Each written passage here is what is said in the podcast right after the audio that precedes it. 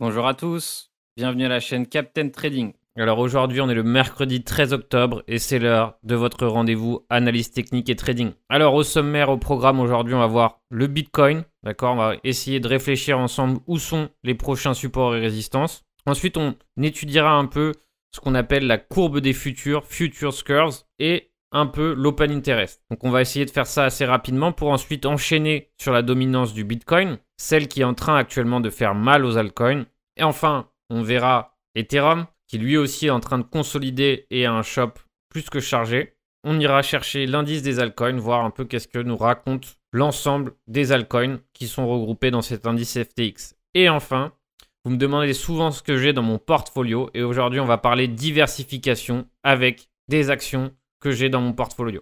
On va essayer rapidement de voir ensemble où sont les niveaux de support et résistance du Bitcoin. Alors on va essayer de faire ce travail ensemble. Pourquoi? Parce que je veux que vous appreniez à bien comprendre où sont les supports et résistances de vous-même, d'accord? Que vous appreniez à sentir ces niveaux de vous-même. Alors, comment je fais? Tout simplement, je vais me rendre ici en weekly d'abord. Alors, c'est très important de comprendre où sont les niveaux de support et résistance et ce visuellement. On doit savoir visuellement d'un coup où se retrouvent ces supports et résistances et on doit le comprendre de façon, on va dire, assez claire, mais on doit le ressentir, d'accord? On ne trace pas une résistance ou un support n'importe comment.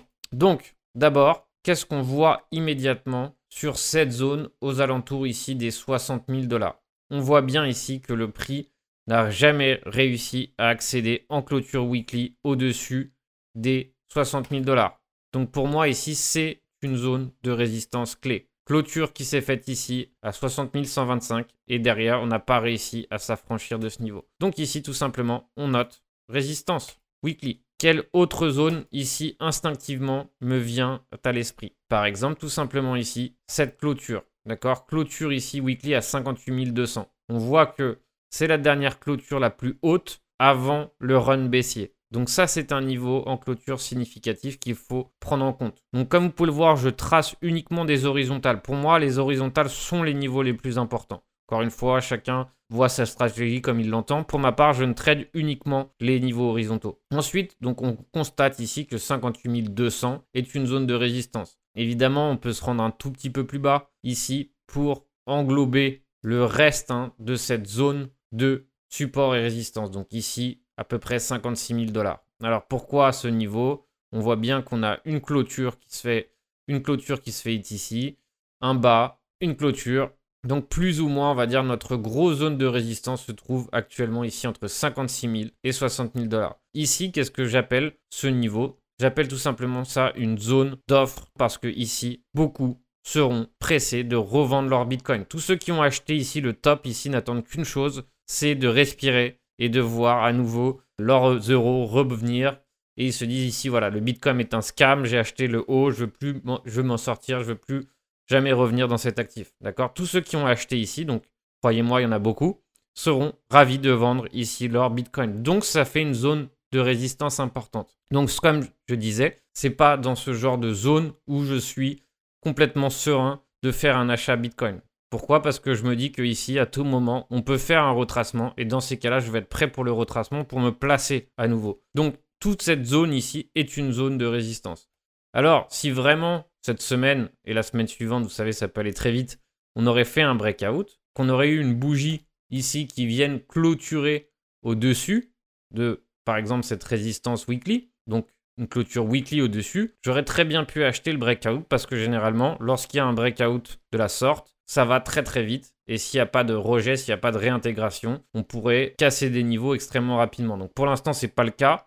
Pour l'instant, si on clôture la semaine comme ça, donc encore une fois, il est bien trop tôt pour en parler, mais ça serait une bougie de retournement. Donc, en tout cas, pour l'instant, je ne suis absolument pas pressé de me placer, en tout cas d'un point de vue weekly. Alors maintenant, on va essayer de décortiquer ensemble les prochains supports, parce que c'est ça qui nous intéresse, d'accord? Si on n'a pas réussi à se placer, on cherche les supports. Et de la même façon qu'on a fait ce travail sur les résistances, on doit essayer de faire ce travail sur les supports. Alors d'après vous, quel est le niveau qui a servi le plus à supporter le prix dans cette zone? Instinctivement, on va dire que par ici, j'ai déjà une zone de support. Pourquoi? J'ai un haut de bougie qui se met en place ici, donc presque un bas, un bas, un haut de bougie. D'accord? Donc on voit ici que 52 800 est une zone de support. Donc pareil, ici je note support. Donc le but du jeu, il est simple, hein, c'est d'englober le plus de niveaux. Plus il y a des niveaux techniques comme des clôtures et des bas ou des hautes bougies, plus c'est un niveau intéressant. Deuxième niveau qui me vient à l'esprit, instinctivement, c'est celui des 50 000 dollars. Donc en plus, ça tombe pile sur un prix psychologique, donc tant mieux. Un haut de bougie, un bas, un bas, un bas, presque une clôture, un haut, etc. Donc on voit que c'est un niveau important. Donc ça y est, on va dire que j'ai plutôt relativement bien réussi à faire ce travail de support résistance. Encore un deuxième ici, on pourra en rajouter une à peu près ici. Et on a nos niveaux de support et résistance weekly. D'accord? Donc c'est des niveaux weekly. Donc ça, ça nous intéresse en macro. Donc maintenant, on diminue le graphique et on passe en daily. En daily, qu'est-ce qu'on voit? On voit une belle bougie de retournement. Donc évidemment, ça devient évidemment légèrement compromis d'aller faire le breakout tout de suite. D'accord? On voit que là, ça y est, ça s'est calmé.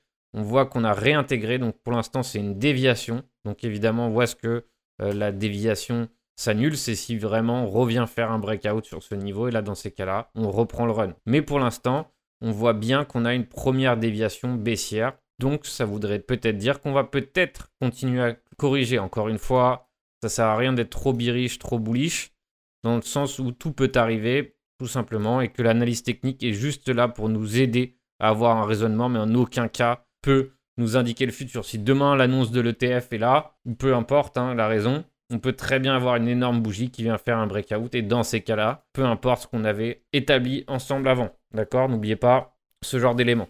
Maintenant, quels sont les prochains niveaux qui m'intéressent? D'abord, l'ouverture et la clôture du lundi m'intéressent. Pour moi, c'est extrêmement important comme niveau. Clôture ou du lundi qui sont quasiment confondus, on les laisse.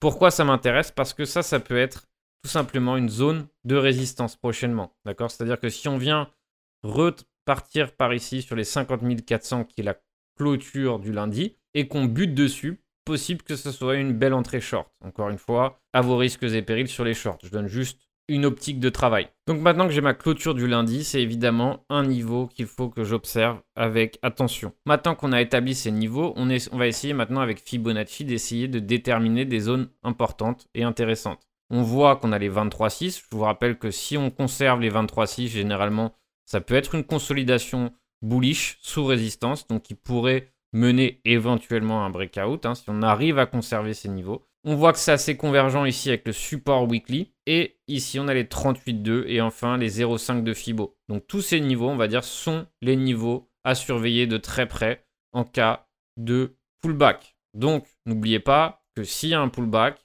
ça sera rapide et que ça sera vos uniques chances de vous placer avant un éventuel vrai breakout. D'accord? Évidemment, à partir d'ici, on pourrait repartir en tendance baissière, etc. Mais maintenant, n'oubliez pas, en weekly, en daily, on est en tendance haussière. Donc, les probabilités, c'est qu'en cas de correction, on finisse par remonter. Alors oui, s'il y a un pullback, ça sera certainement accompagné de très mauvaises news, etc. Ça ne donnera pas envie de se placer, mais généralement, ça sera le moment de se placer. Encore une fois, on est sûr de rien, donc gérez votre risque et vous verrez que derrière, vous comprenez que vous ne pouvez pas toujours gagner, mais vous savez ce que vous perdez, vous savez ce que vous gagnez. D'accord? Donc, très important de comprendre votre risque. Donc, c'est les zones qu'on va surveiller. Qu'est-ce que je fais en général pour savoir si oui ou non c'est le moment de se placer ou non? Généralement, ce que j'attends, c'est la petite correction. D'accord? C'est-à-dire que si ici, par exemple, hein, éventuellement, j'ai la première correction, j'ai le premier creux, la première bougie rouge, j'attends généralement la première remontée et j'attends généralement le deuxième coup. Et si au deuxième coup on repart à la hausse, généralement c'est que c'est le début de la suite. D'accord? Donc c'est ce que j'appelle une absorption. Je vous rappelle que j'ai fait un tuto entier sur l'order flow, donc vous pourrez comprendre cette notion d'absorption. Maintenant, on va passer rapidement à la courbe des futurs. D'accord? On voit ici que les futurs et la courbe des futurs est largement plus intéressante qu'elle ne l'était il y a quelques semaines, d'accord? Je vous rappelle qu'avant, on était aux alentours de 4%. Donc ça, c'est pareil, je ne peux pas trop passer du temps à expliquer qu'est-ce que c'est que la courbe des futurs, mais en gros, c'est les contrats à terme, donc qui nous coûtent plus cher que le perpétuel. Ça veut dire que généralement, quand il y a un intérêt sur le long terme ou le court moyen terme, généralement, les investisseurs sont prêts à payer plus cher le contrat à terme. Donc c'est ce qu'on appelle du compte en go. À l'inverse, quand les futurs deviennent négatifs, là, c'est là où on peut sentir que éventuellement la demande se faiblit et dans ces cas-là, les gens ne sont plus prêts à payer plus cher les contrats à terme. Donc ça, c'est on va dire un signal long terme ou court moyen terme sur le Bitcoin. Quand vous verrez cette courbe diminuer, ça sera les premiers signaux macro qu'il faut se méfier. Je rappelle qu'au précédent bull run du Bitcoin, on avait des futurs extrêmement élevés et petit à petit, ces futurs ont diminué et c'est là que derrière, on aurait pu éventuellement anticiper des signes de faiblesse. Donc on voit que les contrats de Mars se traitent déjà ici sur FTX, hein, avec le plus gros premium sur FTX à 7,69%. Donc c'est des courbes à surveiller éventuellement. Donc si elles continuent de s'accroître, ça serait éventuellement les premiers signes avant-coureurs de la continuité. Et enfin, si elles commencent à diminuer violemment, c'est là où il faudra évidemment se méfier. Donc maintenant, on va passer au numéro 2, d'accord, qui est légèrement oublié dernièrement, c'est Ethereum. D'accord? Donc d'abord, avant de passer à l'Ethereum, je voudrais repasser sur un tweet que j'ai effectué sur Ethereum qui concernait les calls et les put options. Hier, j'ai tweeté sur les ratios call et put, donc les put spread et les call spread. Donc je rappelle brièvement que un put spread, c'est plutôt un call, c'est plutôt un trade qui est bearish. D'accord? C'est un trade qui généralement porte sur une éventuelle baisse. D'accord? C'est une spéculation sur la baisse. Un call spread, c'est plutôt une spéculation sur la hausse. Donc, ça, c'est des datas de paradigme donc, que j'ai pris sur gvol.io. Donc, je vous mettrai dans la description. gvol.io. Et on voit bien que le ratio donc, des calls est bien plus élevé que les ratios des puts. 8.2, 51.7. Donc, on voit bien quand même que d'un point de vue institutionnel, parce que c'est généralement les institutions qui utilisent Paradigme, d'accord? Donc évidemment, il y a quelques traders particuliers, mais généralement, c'est des gros porte-monnaies qui utilisent ces services. On voit bien que les calls sont largement en faveur des puts. Donc tout ça, ça peut être évidemment extrêmement bullish sur le court moyen terme pour Ethereum. Encore une fois, ça veut absolument rien dire. Ça ne veut pas dire qu'il faut acheter comme un malade Ethereum. Non, ça veut dire que globalement, il y a un intérêt beaucoup plus spéculatif à l'achat qu'à la vente pour Ethereum. Donc je pense que pour l'instant il est légèrement oublié, laissé de côté, mais que une fois que le Bitcoin aura, on va dire, calmé, aura calmé ses esprits, je pense que ça viendra autour d'Ethereum hein, de triompher. Encore une fois, on est sûr de rien, c'est un marché. J'ai fait le même travail de support et résistance sur Ethereum et comme vous pouvez le voir, c'est ce que ça me donne sur Ethereum. Donc on voit actuellement qu'on est largement en train de bloquer ici sur cette résistance majeure des 3600. Aucune clôture qui a réussi à se faire au-dessus des 3600. Et on voit aussi, hein, globalement, que pour l'instant, la clôture weekly de la semaine précédente tient relativement bien le prix. D'accord? Donc pour l'instant, c'est vraiment un niveau qu'on a envie de conserver en clôture. Pourquoi? Parce que éventuellement, sinon, ça nous emmènerait à la prochaine zone ici des 3200. Évidemment, la zone des, des 3300 est une zone déterminante aussi en clôture. Si vraiment la perd, évidemment, pour aller beaucoup plus bas.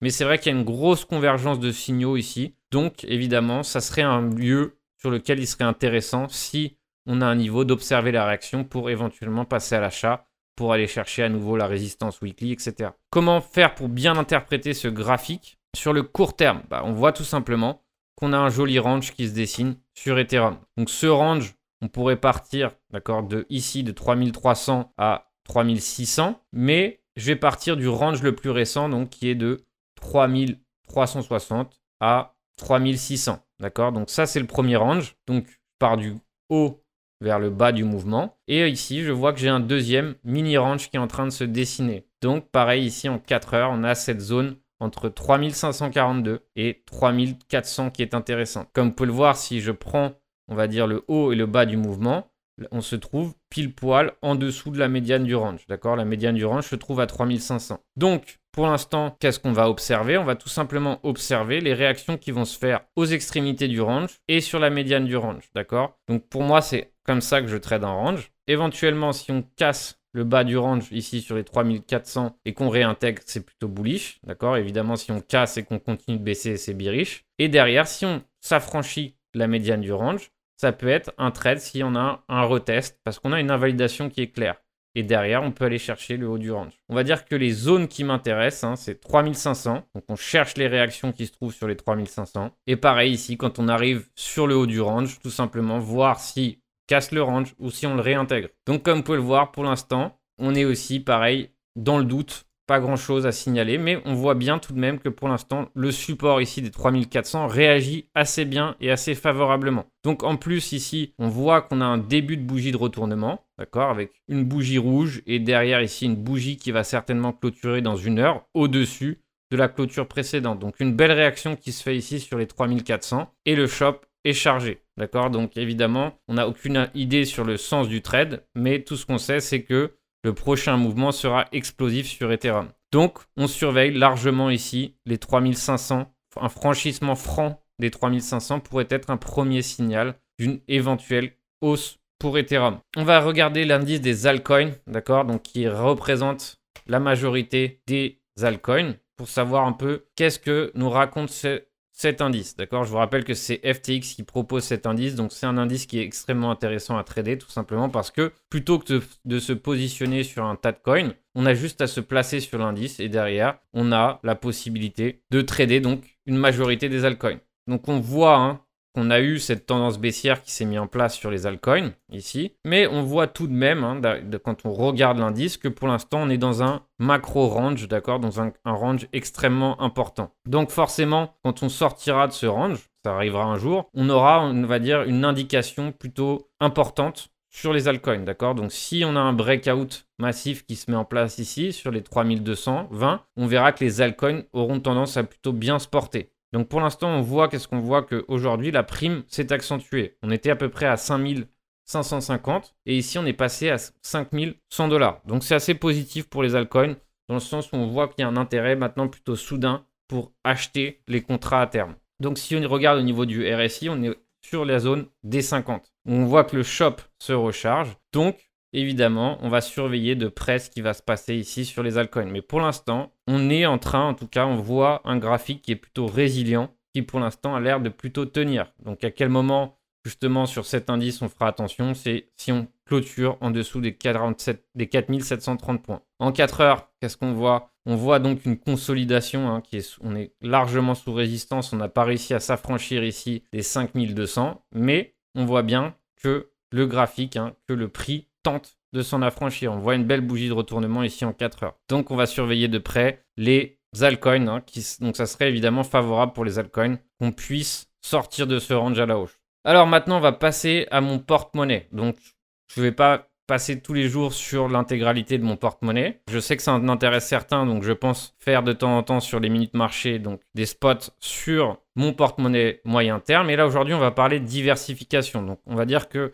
une de mes positions de diversification, c'est l'achat d'actions qui sont sur FTX. Pourquoi j'utilise FTX sur l'achat de mes actions? Tout simplement parce que je veux pas avoir 45 brokers. Je suis très content d'avoir un QIC sur FTX. Je suis content des actions qui me sont proposées par FTX. Donc j'aimerais bien que dans un futur proche, il y en ait plus. Mais il y a des actions qui m'intéressent. Donc celle qui m'intéresse le plus aujourd'hui, c'est les actions cannabis. Donc c'est les actions, sur les actions cannabis que j'effectue un DCA depuis un certain temps. Quel est l'objectif du DCA Je le rappelle, c'est d'acheter des petits montants chaque semaine ou une fois par mois, etc. Donc en fonction du type de DCA qu'on fait. Mais le but, c'est d'acheter et encore mieux quand ça baisse continuellement. Donc c'est ce que j'avais fait pour le Bitcoin, c'est ce que j'avais conseillé à des amis pour le Bitcoin quand le Bitcoin était euh, en tendance baissière. Et le jour où le Bitcoin s'est réveillé, je peux vous assurer que les amis en question qui avaient cru à ma stratégie du DCA m'en remercient encore aujourd'hui.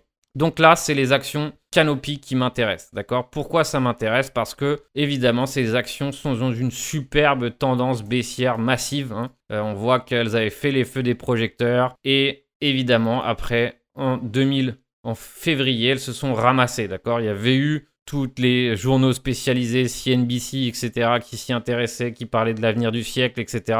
Et derrière, évidemment, le crash complet sur les actions. Donc, encore une fois, les actions, c'est un marché qui, se rapproche un peu des, du marché Bitcoin, tout simplement parce que c'est aussi un marché qui est excessivement émotionnel, d'accord? Et donc, c'est un marché sur lequel il est intéressant de se placer quand personne n'est placé, d'accord? Donc, se placer actuellement sur, par exemple, CGC, d'accord, le ticker qui se trouve sur FTX, on se place à l'avance, d'accord? C'est-à-dire que oui, on peut aller largement plus bas, on peut baisser beaucoup plus bas, d'accord? Mais au contraire aussi, on peut finir par avoir un run. Si on compare un peu euh, cette action avec le, Bitcoin, vous allez voir qu'il y a certaines ressemblances hein, qui sont assez intéressantes. Et vous allez voir que les cycles hein, se rapprochent un peu. D'accord Ici, on voit qu'on a eu un gros run sur le Bitcoin ici en 2017. On a eu le même run sur les actions cannabis hein, avec un run qui est encore allé beaucoup plus haut. On voit que lorsqu'on était plutôt beer, il y avait cette consolidation un peu bearish qui s'est mise en place. Il a eu un run haussier encore à nouveau en octobre 2018, hein, alors que le Bitcoin lui était plutôt baissier. Tendance baissière qui s'est organisée assez longtemps, d'accord, pendant plusieurs années. Donc un peu comme le Bitcoin, hein, un range, on va dire, baissier interminable. Et derrière, gros breakout haussier, qui s'est fait à peu près au même moment que celui du Bitcoin. À l'inverse, ici, depuis qu'on a une tendance baissière sur le Bitcoin, lui s'est conservé à la baisse. Donc, est-ce que peut-être ça serait pas la même chose aussi où le Bitcoin s'est repris, que lui aussi cette action se reprenne? Ce qui m'intéresse aussi, donc les, les signaux que je vois qui m'intéressent, c'est tout simplement sur Canopy cette énorme divergence baissière, d'accord, haussière, d'accord? On voit cette énorme divergence haussière, un shop qui se charge de plus en plus, et derrière ici on voit bien que en plus de ça, on est sur un support majeur, d'accord? On est sur un support majeur. Si on se met en 3D, on voit bien que globalement les 13 dollars, hein, on va dire le prix rond des 13 dollars, a largement servi de support plusieurs fois. Regardez ici par exemple, on a eu la déviation, pullback, début du run, pullback similaire, et derrière on a eu le run sans précédent jusqu'à 40 dollars. Donc c'est pour ça que ça m'intéresse tout simplement de constater cette énorme divergence haussière, et donc je me dis qu'il est peut-être temps tout simplement de se placer sur le court moyen terme. C'est un trade qui va mettre du temps. Encore une fois, si vous cherchez à gagner de l'argent et à être riche demain, c'est pas forcément une mauvaise stratégie. C'est tout simplement une stratégie de diversification qui vise tout simplement à se placer sur le court moyen terme sur un autre actif que les crypto-monnaies. D'accord? Si les crypto-monnaies vont mal à ce moment-là, peut-être que lui, Canopy, euh, aura des bonnes news et des updates intéressantes et qui vont faire que le prix va hausser. Encore une fois, je n'ai aucune certitude. Quand je fais un DCA, malheureusement, je n'ai pas de certitude hein, sur la suite des événements. C'est une spéculation. Pour ma part, je vois qu'on est en train de consolider sous ce creux du 6 octobre et qu'on a une divergence haussière. Et donc, je pense que c'est un événement, c'est un lieu, c'est actuellement, on va dire, une action qui peut être intéressante pour les mois prochains. Donc voilà, c'est la petite minute marché qui se termine. Comme d'habitude, je vous encourage à mettre un petit pouce bleu. Alors, je vous rappelle que dans les commentaires, vous pouvez choisir un coin pour la prochaine minute marché, donc celle de dimanche. Je vous invite à mettre en commentaire votre crypto préféré et ça sera elle que j'analyserai pour la prochaine minute marché. Je vous souhaite un bon trading à tous, soyez vigilants.